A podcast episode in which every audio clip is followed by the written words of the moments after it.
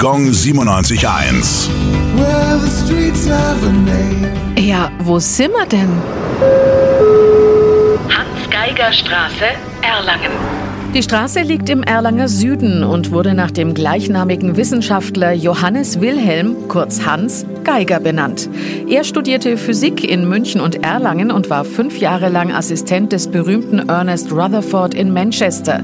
Zurück in Deutschland erfand er 1928 ein nach ihm benanntes Messgerät, den Geigerzähler. Durch elektroakustische Verstärkung wird Gammastrahlung als Knackgeräusch hörbar gemacht. Die Bedeutung seiner Erfindung für Menschen und Umwelt im Atomzeitalter konnte Geiger nicht mehr erleben. Er starb 1945 in Potsdam. Gong 97.1. Well,